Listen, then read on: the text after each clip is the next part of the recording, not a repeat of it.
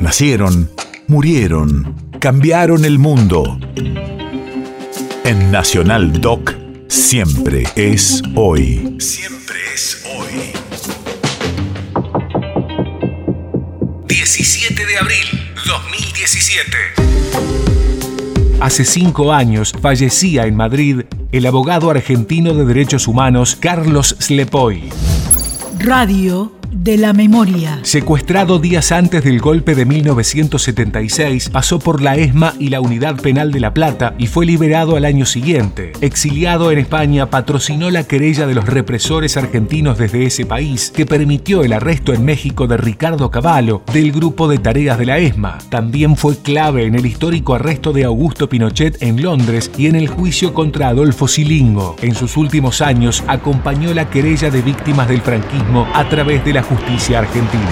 Yo vivo en la calle General Yagüe. El general Yagüe es uno de los generales sublevados con Franco, que es conocido como el carnicero de Badajoz, porque hizo cuatro mil y pico prisioneros en la plaza de toros de Badajoz, a los que terminó fusilando. Creo que no habrá sociedad que haya logrado esto, ¿no? Lograr abrir distintos frentes por la justicia en distintos lugares del mundo, tener éxito en muchos de ellos, seguir adelante con esto, hacer una lucha combinada entre las distintas posibilidades, seguir avanzando. ¿no? Esto es muy reparador.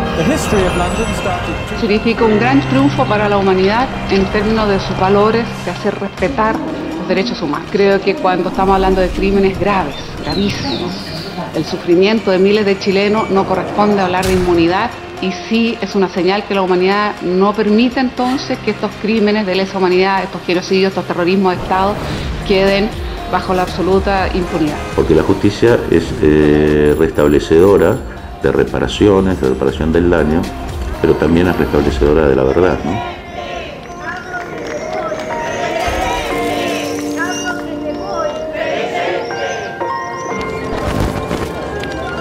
Con este homenaje, las madres de Plaza de Mayo recordaron al abogado y especialista Carlos Slepoy.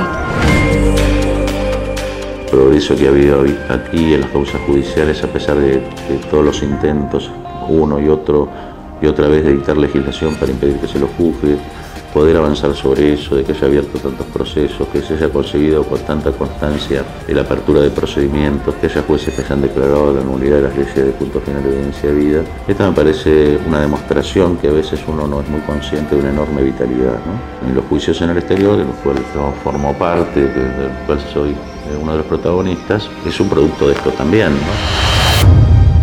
País de efemérides.